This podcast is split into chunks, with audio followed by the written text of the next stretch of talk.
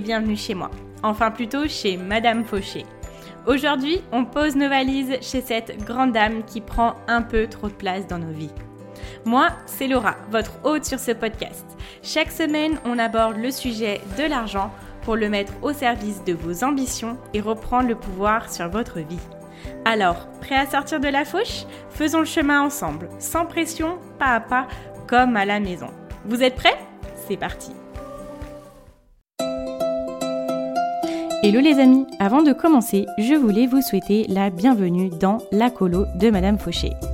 Et oui, pendant ce mois, j'ai décidé de vous inviter à passer notre été ensemble. C'est ma version de la colonie de vacances.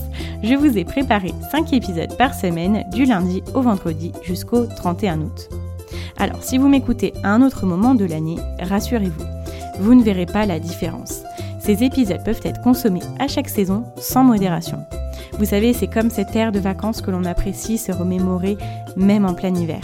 On aime s'y replonger sans fin et ça nous fait toujours autant de bien. Alors, il ne me reste plus qu'à vous souhaiter une très bonne écoute, un magnifique été. J'espère que cette colo vous plaira.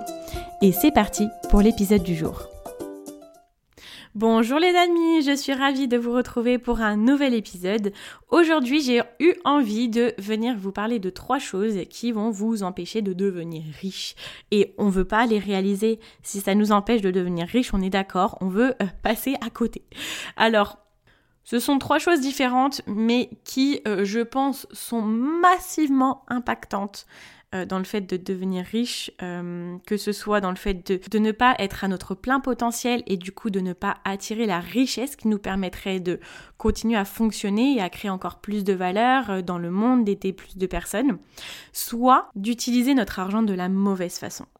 Ces deux choses-là, ce sont deux choses en fait qui vont faire que l'on ne va pas devenir riche.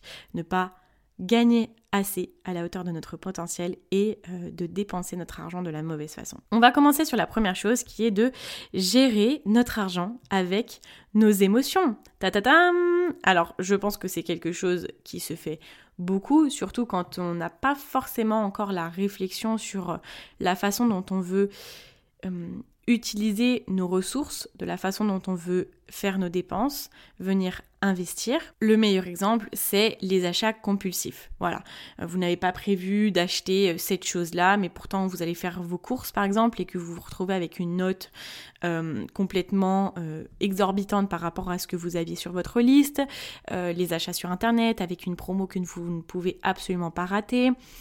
Euh, quoi d'autre euh, Voilà, toutes ces choses-là en fait qui font que, vous, allez perdre le contrôle sur vos dépenses. Ça, c'est l'exemple le plus, le plus en surface, j'ai envie de vous dire.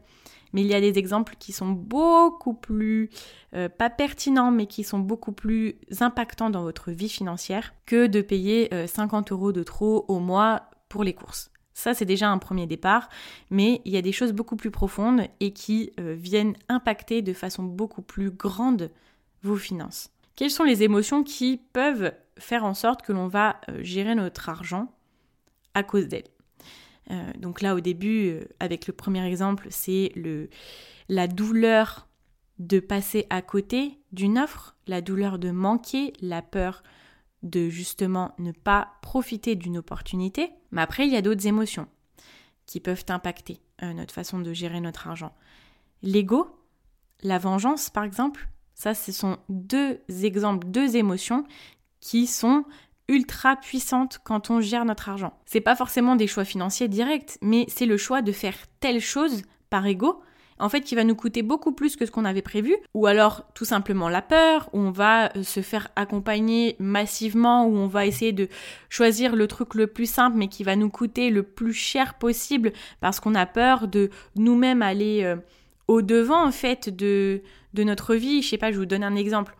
Euh, partir en voyage, prendre un truc ultra organisé qui, qui euh, a tout de toutes les escales, machin, etc.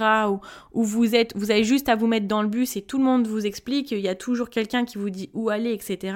Ça, c'est des types de vacances, par exemple, qui vont vous coûter trois fois plus cher que si ce sont des vacances que vous-même vous allez organiser.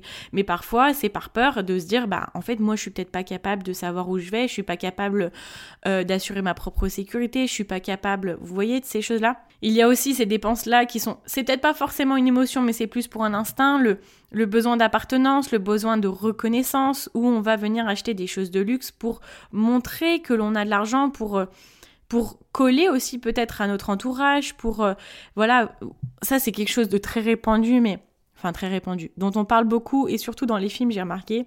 Quand on dit dans un voisinage, par exemple, c'est qui aura la plus belle voiture, euh, qui aura le meilleur truc, euh, le meilleur sac, ou dans une entreprise, par exemple, vous avez une personne qui commence à acheter ce truc-là, en fait, tout le monde veut avoir le même ou mieux. Ça, c'est des mouvements qui sont un peu plus, euh, je sais pas si je peux dire grégaire, mais le fait de d'essayer d'appartenir ou du moins ne pas être lesté par euh, le niveau social d'apparence qu'ont les autres. Alors qu'encore une fois, hein, ça on en a déjà parlé, mais moi je dis on en a déjà parlé comme si on, parlait ensemble pendant le podcast, mais j'ai l'impression qu'on discute ensemble quand, quand je fais le podcast. Mais euh, voilà, je l'avais déjà évoqué quand on voit par exemple comment Mark Zuckerberg s'habille, Bill Gates et les ils font partie des personnes les plus riches dans le monde, mais pourtant ça se voit pas du tout sur eux. Eux, ils ne font pas euh, des choix financés par ego et euh, par besoin d'appartenance ou par le besoin de montrer son apparence, vous voyez. J'essaie de vous donner des exemples qui sont très généraux pour que vous vous sentiez tous un peu touchés ou que ça vous fasse penser à quelque chose de votre vie ou quelque chose de l'entourage enfin de la vie de votre entourage par exemple parce qu'on a tous des vies très différentes. Moi j'aurais des exemples à vous donner mais en soi ils vont pas du tout vous toucher parce que c'est des domaines très personnels et, euh, et ça va pas forcément vous concerner.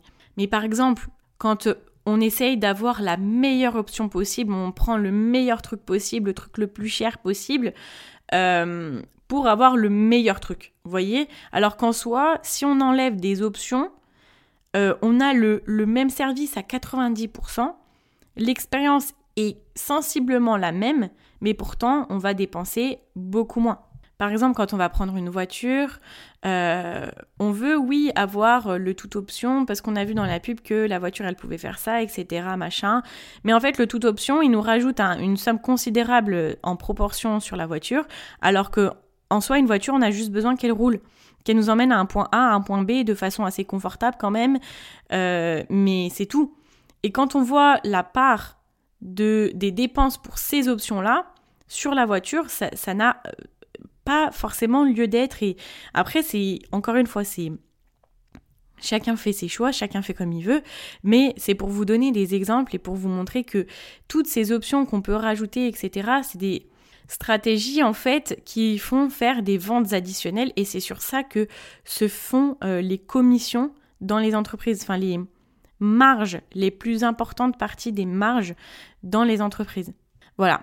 Je ne sais pas si ça vous a parlé, mais euh, ces décisions qu'on peut prendre par ego par dire, en disant ah bah tiens moi je vais faire comme ça parce que peut-être on a eu un conflit avec quelqu'un et qu'on veut euh, surplomber ou qu'on veut avoir euh, l'opportunité sur quelque chose, qu'on veut avoir l'exclusivité sur quelque chose. Je donne des exemples aussi, j'essaye d'en donner d'autres. par exemple dans des divorces, euh, où on va dire ah ben non mais moi je veux absolument ça, absolument ça. Des fois il y a des choses qui sont faites par ego parce qu'on se dit on va quand même pas laisser ça, alors qu'en soi on s'en fout. Mais c'est des choix financiers qui nous font perdre de l'argent, là plus du temps, mais le temps c'est de l'argent dans un divorce parce qu'on paye euh, les frais d'avocat. Et ça, c'est clairement le moment où l'ego est le plus, euh, le plus décuplé. Hein. Je, je n'ai jamais été divorcée, j'en ai vu quand même quelques-uns dans mon entourage. Et c'est là les meilleurs exemples. Sinon, je vous donne un autre exemple, les exemples d'héritage. Ça, c'est pareil. Il y a beaucoup de choix d'ego, le fait de, il faut que tout le monde soit équitable, il faut que tout le monde soit si comme ça. Et, euh, à des moments, ça fait perdre un temps fou, ça fait perdre de l'argent fou. Tout ça parce que euh, il y a cet ego, peut-être la vengeance, il y a des conflits, il y a euh, beaucoup de choses qui se jouent qui ne sont pas forcément logiques, pertinents ou bons pour nos finances sur le long terme. Ok, on arrive sur la deuxième façon de nous empêcher de devenir riches, c'est d'épargner sans investir. Pourquoi? Aujourd'hui, l'épargne, c'est euh, une façon, c'est une bonne façon de garder son argent. Par contre, les comptes épargne aujourd'hui ne nous font pas gagner d'argent grâce aux intérêts. Pourquoi? Il y a l'inflation. L'inflation se passe parce que euh, l'argent perd de sa valeur. C'est-à-dire qu'aujourd'hui, avec 5 euros, vous achetez plus que ce que vous achèterez dans deux ans avec 5 euros. Dans deux ans, si l'inflation continue comme ça, vos 5 euros vaudront beaucoup moins qu'ils ne valent aujourd'hui. Il n'y a qu'à voir avant, euh, pour les, vieux de la vieille, je me considère déjà comme une vieille de la vieille, mais quand on a connu les francs, euh, on se dit avec combien de francs on achetait une baguette de pain et aujourd'hui avec combien d'euros on achète une baguette de pain? Ça n'a plus rien à voir. Là, ça a été encore de l'inflation. Parce que beaucoup de monnaie a été créée. Plus il y a d'une seule chose euh, dans le monde de disponible, en fait, plus elle perd de la valeur. Quand quelque chose est rare, il a plus de valeur. Donc ça, c'est l'inflation. L'inflation fait que l'argent perd de sa valeur. Et euh, sur les comptes épargne, l'argent prend de la valeur. On est d'accord parce qu'on a des taux d'intérêt qui sont appliqués chaque année. Et sur le volume d'argent que vous avez sur votre compte épargne, eh ben, on est peut-être à 0,05%, voilà, où vous allez gagner quelques intérêts. Aujourd'hui, les intérêts gagnés dans les comptes épargne ne permettent pas euh, de pallier au taux d'inflation. Donc ça veut dire que vous ne gagnez pas autant d'argent que ce qu'elle ne perd de valeur. J'espère que vous m'avez suivi. D'un côté, l'inflation, elle fait mettre des moins moins moins sur notre, monnaie. Et de l'autre côté, euh, l'épargne fait mettre des plus plus plus. Sauf que les plus plus plus, ils permettent pas de, combler en fait les moins moins moins de l'inflation. Ça se voit pas forcément parce que euh, on nous enlève pas de l'argent tous les mois sur notre compte épargne à cause de l'inflation. Sauf qu'en fait, ben voilà, vous avez 500 euros sur votre compte épargne. Et à la fin de l'année, vous aurez toujours 500 euros. Bon, admettons que vous n'avez rien mis dessus. Vous allez gagner quelques intérêts, vous allez gagner quelques euros. Mais par contre, euh, allez, admettons que vous soyez à 502 euros. Ces 502 euros-là vaudront moins que euh, les 500 euros de départ. C'est pour ça qu'il est super important d'investir votre argent. Je ne dis pas attention de d'investir tout. Il est important d'avoir de de l'argent ultra disponible sur votre compte en banque, sur votre compte épargne en fait. Et voilà, c'est le jeu. Même si on sait que notre argent il perd quand même de la valeur, c'est le jeu. On veut demain, si euh, notre animal euh, a besoin d'aller chez le vétérinaire, on veut avoir, euh, je sais pas, 500, 1000 euros, tout ce qu'il faut sur un compte en banque que l'on peut retirer d'un moment à l'autre, d'une seconde à l'autre, pour pouvoir financer ça. Ça, c'est le jeu. Il faut se dire que, ok, on, c'est pas qu'on prend le risque, mais on est OK avec le fait que notre argent ne gagne pas forcément de valeur. Euh, une partie de notre argent ne gagne pas forcément de valeur parce qu'on a besoin qu'il soit disponible. Par contre, il est important d'avoir une double stratégie où euh, la deuxième chose va être d'investir notre argent. Il y a beaucoup, beaucoup de façons d'investir notre argent et ça, c'est la seule façon de faire en sorte de le faire grandir. Et que l'inflation à côté, ça soit du pipi de chat, vous voyez? Là, les plus, plus, plus seront beaucoup plus importants que les moins, moins, moins. Donc vous avez euh, la possibilité d'investir dans l'immobilier, vous pouvez investir dans la bourse, vous pouvez investir dans des euh, assurances vie, ça c'est genre le, compte épargne amélioré. Vous pouvez investir dans les crypto-monnaies, vous pouvez investir euh, dans le financement participatif, vous avez plein plein plein de solutions. Ça en plus j'en parlais, j'ai dû en parler dans un épisode de podcast. Alors je suis allée sur mon compte Instagram avec le petit index que je me suis créé en story à la une que moi-même j'utilise pour vous donner les épisodes en lien avec l'investissement. Donc c'est l'investissement... Pardon. Je vous raconte n'importe quoi. C'est l'épisode 45, 46 et 42 où vous avez euh, tout ce que j'ai pu vous donner comme information sur l'investissement. Voilà, la vraie recette en fait pour devenir riche, c'est d'investir son argent. Vous pouvez aussi l'investir en créant votre business, mais si vous n'investissez pas, vous resterez en fait sur votre compte épargne et ça va être beaucoup plus lent. Même si l'investissement peut être plus ou moins lent, mais il est super super important d'investir une partie de votre argent dans un domaine ou dans plusieurs domaines pour pouvoir commencer à euh, créer votre richesse. Allez-y petit à petit, pas besoin d'être un professionnel au début sur quelconque domaine. Il faut commencer et après vous allez vous améliorer et vous allez grandir au fur et à mesure. Ok, on arrive à la troisième euh, chose qui vous empêchera de devenir riche, c'est de ne pas faire le travail. Alors, je sais, euh, c'est vrai qu'en en fait, quand on écoute des podcasts, par exemple, on peut, on a accès à beaucoup d'informations sur l'entrepreneuriat, sur le développement personnel, sur l'investissement, sur beaucoup, beaucoup de choses. Donc, en soi, ça nous donne beaucoup d'idées. Mais sauf que si on écoute juste les podcasts et qu'on ne le fait pas, il ne va rien se passer. Il ne va rien se passer les amis. Donc je vous invite à, euh, si vous êtes trop dans cette, euh, euh, cette dynamique-là de réflexion, commencez à faire. Faites en sorte que votre période de réflexion, eh ben, dedans soit compris une période d'action où vous allez réfléchir sur le fait de faire, mais tout en faisant. Parce que en faisant, ça vous permet d'analyser et ça vous permet d'avoir votre retour d'expérience. Ce qui fait que euh, vous ne faites pas le travail, c'est la première chose, c'est de vous renseigner sans vraiment vous former. Et la deuxième chose, c'est de vous former sans appliquer. Pourquoi est-ce qu'il faut commencer à faire? Parce que l'expérimentation et l'implémentation, c'est un travail d'une vie. C'est quelque chose qui prend du temps. Et ça fait partie de l'apprentissage en fait. Et vous n'aurez jamais, mais jamais autant d'expérience et de connaissances dans un domaine si euh, vous n'appliquez pas les choses. Vous pouvez avoir toute la théorie, toute la théorie du monde. Vous aurez de façon exponentielle beaucoup plus d'expérience dans le domaine si euh, vous appliquez et si vous vous mettez dedans.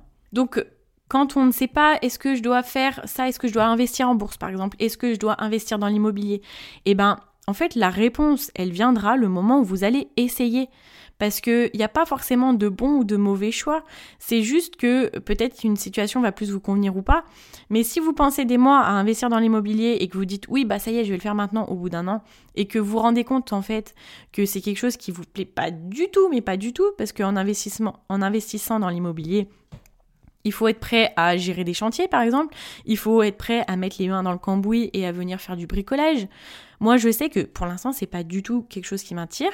Personnellement, c'est un exemple euh, parce que déjà, euh, j'ai pas la stabilité encore financière pour pouvoir investir dans l'immobilier et je suis pas manuelle du tout. enfin, c'est pas quelque chose qui m'intéresse pour l'instant. Donc, je me vois pas rénover une maison, je me vois pas rénover un appartement.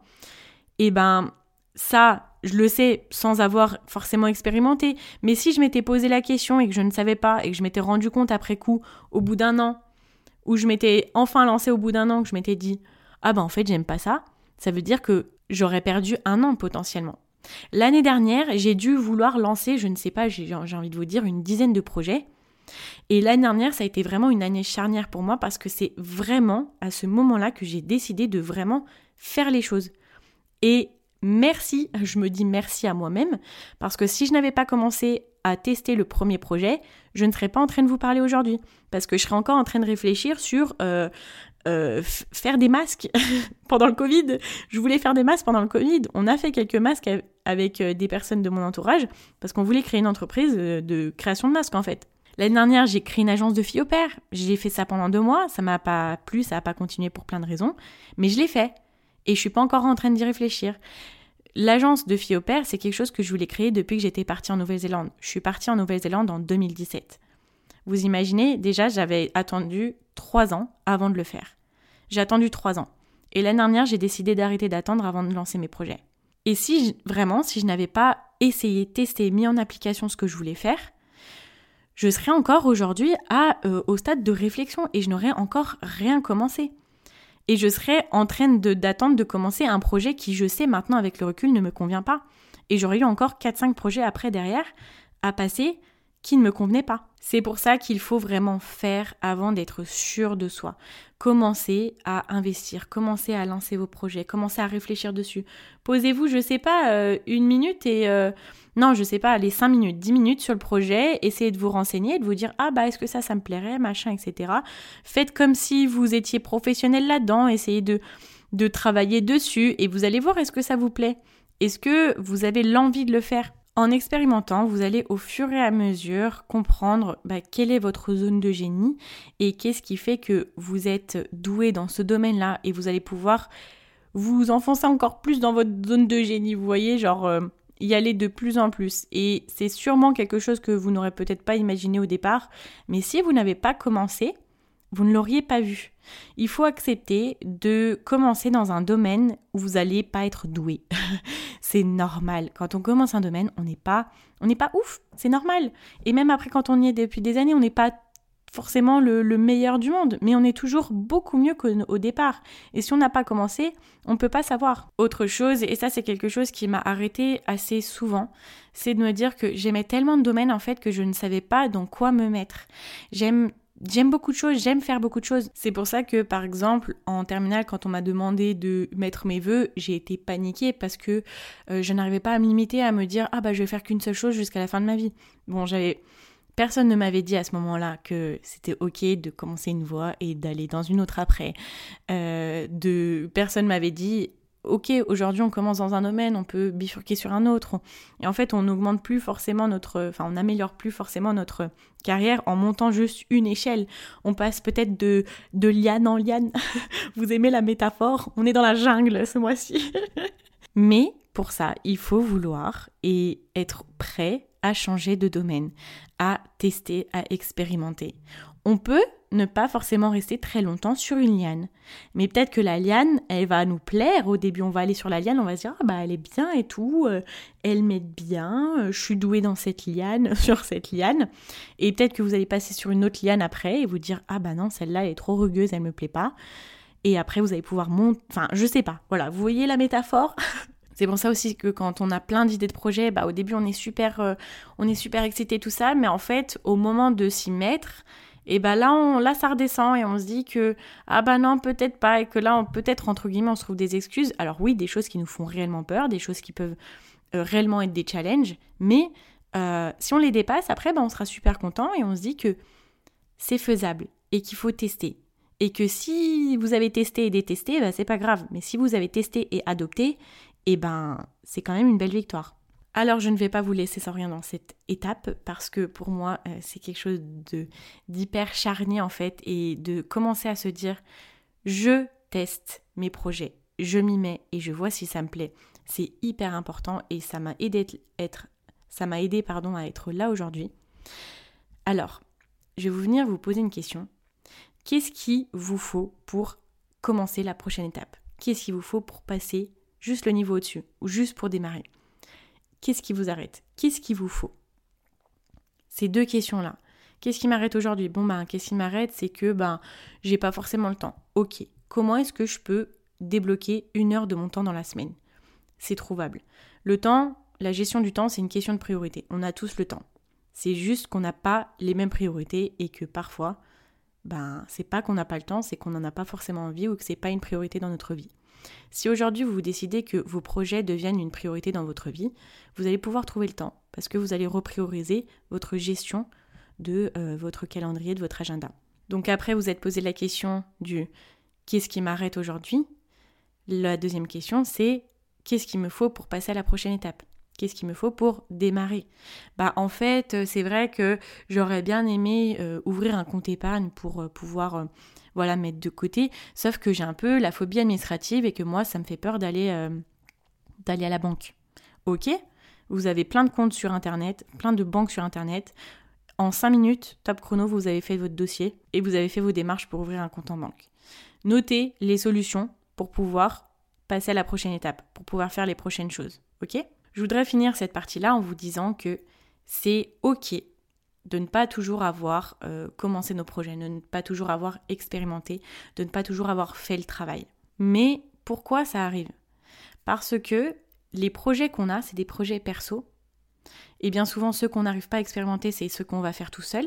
Parce qu'on est plus occupé à faire ce qu'on pense qui doit être frais ou on est plus occupé dans nos priorités de la vie qu'à vraiment travailler sur ce projet-là qui nous rendrait heureux, sur nos rêves en fait. Parce qu'on n'a personne qui est derrière nous à nous dire toc toc, où t'en es dans tes rêves, où t'en es dans tes projets, où t'en es dans ce truc-là que personne ne croit en toi, où euh, personne ne pense que c'est possible et inimaginable, où toi seul t'as l'idée, où personne ne comprend forcément, mais que tu sais très bien que ça peut le faire, où t'en es? Mais il n'y a personne qui va venir faire ça.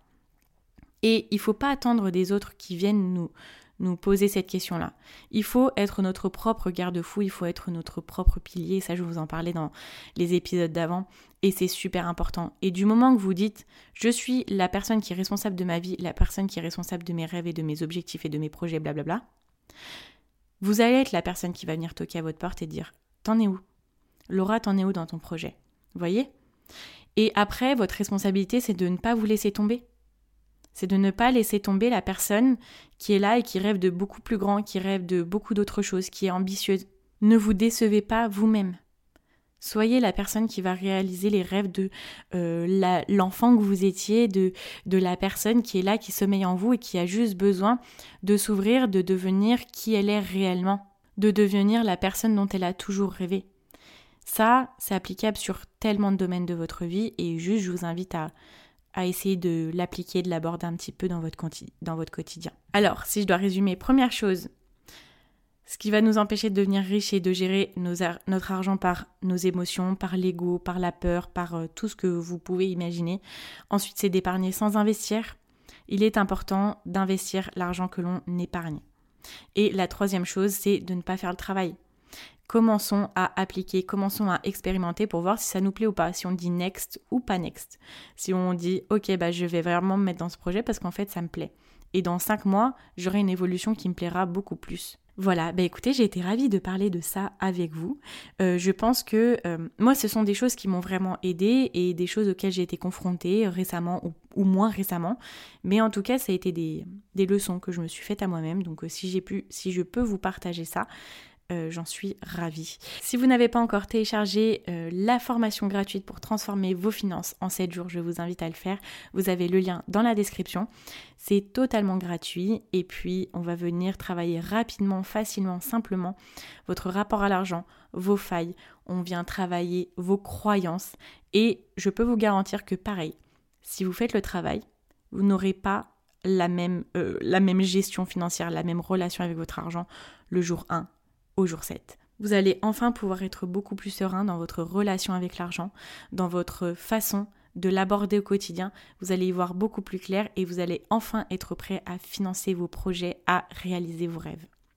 Voilà, je vous invite à venir mettre une note de 5 étoiles sur Apple Podcast ou venir mettre un commentaire que je lis à chaque fois ou à venir vous abonner sur la plateforme de votre choix. J'espère de tout cœur que la colo de Madame Fauché vous plaît. Euh, moi, ça me plaît, donc je suis contente. C'est déjà un bon départ. Voilà, je vous dis à très vite dans un nouvel épisode de la colo de Madame Fauché. Et en attendant, n'oubliez pas que vos ambitions n'attendent pas. Ciao, ciao